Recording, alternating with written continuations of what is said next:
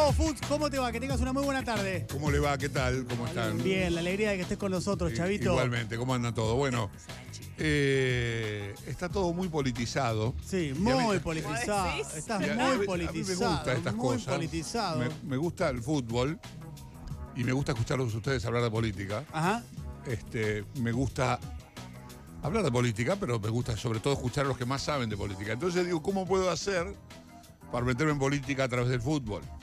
Entonces estuve, estuve ahí pensando y decidí traerles algunos nombres de gente que hizo historia o trató de hacerla en el fútbol y en la política. Mirá, ambas cosas. Porque la cosa no es nueva. Es decir, no es- no- esto no lo inventó, no sé, McAllister ni Morresi, por citarle dos personajes que han sido futbolistas importantes y que fueron, en el caso de Morresi sigue siendo, este, funcionario público.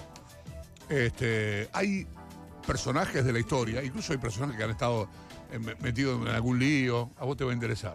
Vamos a empezar por el, el primero de todos, el, por lo menos el primero que encontré, La cosa yo linda. creo que es el primero de todos, eh, que es Oscar Ivanisevic. Es un apellido que seguramente les debe resultar familiar a quienes les gusta la historia, Sí. porque fue eh, un ministro de Educación de Isabel Perón en su última aparición como funcionario público. Fue poquito antes de la dictadura, agosto del 75, del 74 al 75. Había sido ministro de Educación de Perón en los años 46, 47 eh, y había sido embajador de Argentina en los Estados Unidos entre los años 46 y 48. El tipo fue grosso, escribió tratados, era cirujano, eh, fue este, profesor de la UBA, eh, fue unas cuantas cosas. Eh, y, y también fue funcionario y un tipo muy allegado a Perón. Su última aparición como ministro de Educación no está demasiado bien recordada porque fue este, el mandato se llamó este, el mandato eh, Ivanisevic, fue para limpiar a la uva de marxistas. Ah, perdón. Yo no sé por qué esa, no, interiorizaste con eso de que no está bien recordado, chaval. Claro. Esa- eh, claro. Me parece que, o sea, Entonces era. Por era- favor. Tenía que hacer una limpieza ideológica. Hay dos bibliotecas. claro, Claro, eh, claro. chavo. Memoria completa, Verdad chaval. completa, Claro, Chavito, si una puede ser, por limpieza favor. ideológica, en fin. Claro. Bueno, este, después fue reemplazado por Pedro Arrigui y cuando cayó el gobierno de Isabel en 1976, el 24 de marzo, estaba Arrigui, no estaba Ivanisevic. Ivanisevic murió después, a los 80 años, poquito después, en junio del 76. ¿Por qué lo nombro Ivanisevic y cuento toda esta historia política? Pero fue jugador de fútbol antes de todo esto. Y fue jugador de fútbol importante en su época, en los años 10, ¿no? En la década del 10, en la época, en plena época de alumni. Él, este, Reinado de alumni. Exacto, él, pero él jugó en el antecesor de alumni, de alumni, que es el Buenos Aires English School. Había jugado en el King Edward, Claro. había, había todos colegios ingleses Lo que acá. estoy sacando la cuenta es cuántos años vivió, porque si en la década del 80, 10 jugaba al 80, fútbol. Ah, 80 y 80 pico, años. claro. Eh, jugó en Estudiantes de Buenos Aires. Y de ahí de Estudiantes, Estudiantes de Buenos Aires está en caseros la cancha. Algunos se enojan porque dicen Estudiantes de Caseros, pero en realidad Estudiantes de Buenos Aires nació en Palermo, fue fundado por estudiantes de la UBA. Tuvo su cancha en donde hoy está el restaurante, yo creo que ya lo contesto. Donde está Roldán, bueno, ahí, Sí, claro. ahí eh, por ahí estaba la cancha de Estudiantes de Buenos Aires. Eh, que, y desde ahí llegó a la selección, jugó en la selección argentina de Baricevic. Se retiró en el 1917 para dedicarse a la cirugía, a la medicina. Mira vos. Otro para nombrar, tengo a alguien que ya nombramos. ¿Ustedes recuerdan el año pasado que hablamos de aquella historia de Perón y Evita, que quiero que gane Banfield, que quiero que gane Racing? Sí, me Sí, acuerdo. claro. ¿Se acuerdan? Totalmente. En esa final lío. Racing Banfield. Exactamente, ahí, ahí nos enteramos que Perón no era de Boca. Y No, bueno. eso es lo que decís vos. No, no lo dicen, hay No, muchos no. testigos de esto. Perón es de Racing. Pero bueno. Sabido eso, no Sí. Perón, Gardel. Dale, ¿quién, Dale, quién más? dale, dale. Ayúdame. ¿De quién? ¿De Racing? Sí. No, son un montón, boludo. Sí. John Lennon. Sí, sí. Yo leo lo de Racing. Cleopatra, claro. sí, se Paul sabe. McCartney Digo, también, también, sí. Digo, viste, el amigo Ajá. de Leno iban juntos a ver a Racing. ¿Y bueno, quién fuera una chavo? Independiente, Independiente no tuvo presidentes. es Sí, cierto, Raúl, sí. sí. Raúl Ah, Alfonsín. era Independiente. Independiente. No, Llegamos no a la luna también, no sé si no te acordás de casualmente. No, eso es una. ¿Llegamos de qué? A la luna. A la luna, Ah, claro. cierto. Dieron No, un casualmente banderín. fue, fue la última etapa en la que Independiente fue una potencia, los 80. Bueno, Eso estuvo de más, me parece, profe. sí, claro. No sé Este por qué es lo- un dato. Como, como Golpe River en los debajo de 90 con. Menem, ¿no? Claro, Bueno, dato. este. Que vuelva Carlos. Dijiste Eh, Menem. Bien. Eh, sigo. Bueno, te hablé de esa época. Sí. Eva tenía un amigo Que era- no, no, no, Ah. de un amigo, amigo en serio, que se llamaba Antonio Rodríguez. ¿Quién era Antonio Rodríguez? Antonio Rodríguez fue un, un tipo que hizo las inferiores en eh, River, jugó en Tigre en Lanús y después salió tricampeón con Racing. Él termina en 1951 y se retira del fútbol. No jugó el último partido famoso. Este, se reunió con Eva, después salió y jugó Grisetti. ¿Se acuerda que yo le dije que le decían el arquero suicida? Sí. Bueno, Antonio Rodríguez no jugó más al fútbol y se dedicó a la política y fue intendente de Vicente López. Durante 52, 53, 54 y en 55 fue derrocado.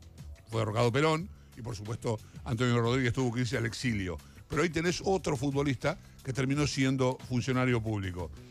Viajo hasta los eh, 80, 80, 90. No sé si lo conocen a Hueso Claría, a Rubén Sí, Oscar claro. Integrante, de José. Paz. integrante de la selección fantasma. No solamente, no, es- no es tan llano, no es tan llano.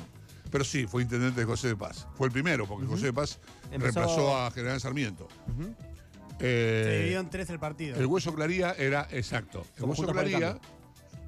Como Juntos por el Cambio. Claro. el Hueso Claría era, fue futbolista de San Lorenzo, salió campeón en 1972. En 72 Glaría ya había mostrado inquietudes políticas, había apoyado junto a un grupo de deportistas el regreso de Perón a la Argentina.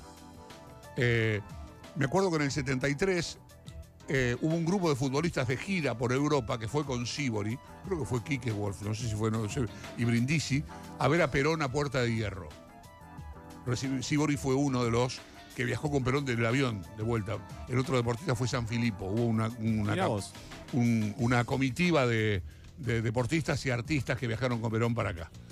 Pero bueno, Claría eh, participó de la campaña para la vuelta de Perón y más adelante en el tiempo, ya retirado del fútbol y habiendo sido técnico de San Miguel en los 80, participó de la campaña de Menem. Eh, había sido presidente del instituto, lo tengo anotado por acá, este, provincial del deporte en 1992 y en el 94 renunció para hacer campaña y presentarse para intendente del Flamante, municipio de José Cepaz. Ganó por el 54.63% de los votos, el Hueso Claría. Creo que Así era muy nos amigo gustan esos de, municipios. de Pato Galmarini. Eh, ha- había trabajado con él. Había trabajado con él justamente en el municipio de General Sarmiento. Había sido asesor o alguna cosa así. Y padre del huesito de Laría, ¿no? Padre de Alejandro Glaría. En el 99 Glaría pierde una interna con Mario Ishi. Que ahí arrancó. Ahí arrancó Ishi, pero arrancó, viste que yo recién estaba hablando de otro tema y les dije, el, el final fue medio engorroso, el principio también.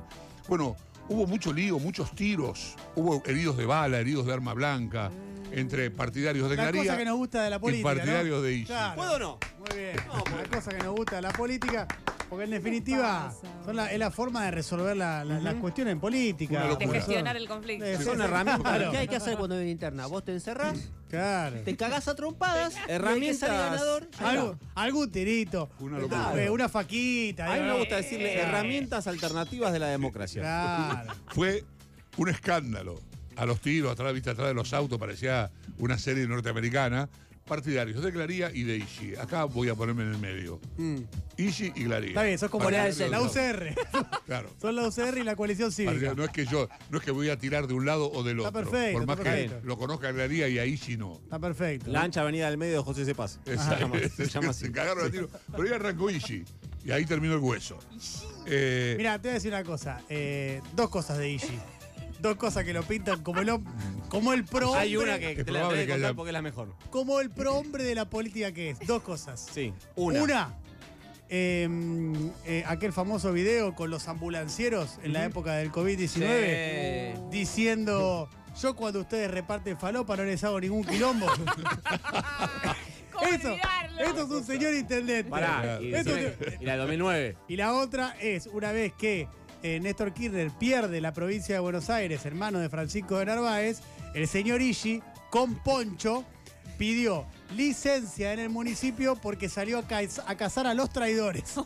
Es decir, Ah, como no iba a poder hacer las dos tareas a la vez, que era ser intendente y cazar traidores, se Un tomó licencia como en la, en la intendencia para insti- salir a cazar traidores. Un institucionalista, ¿te das cuenta? El tipo se da cuenta que no puede salir a cazar traidores siendo intendente. Qué Ya no locura. hay Bueno, gente así. para terminar Claría, bueno, esa es la parte política, la parte deportiva de Claría. Claría fue campeón con San Lorenzo, fue un muy buen lateral derecho. Campeón con San Lorenzo del 72, jugó en Racing unos años más tarde.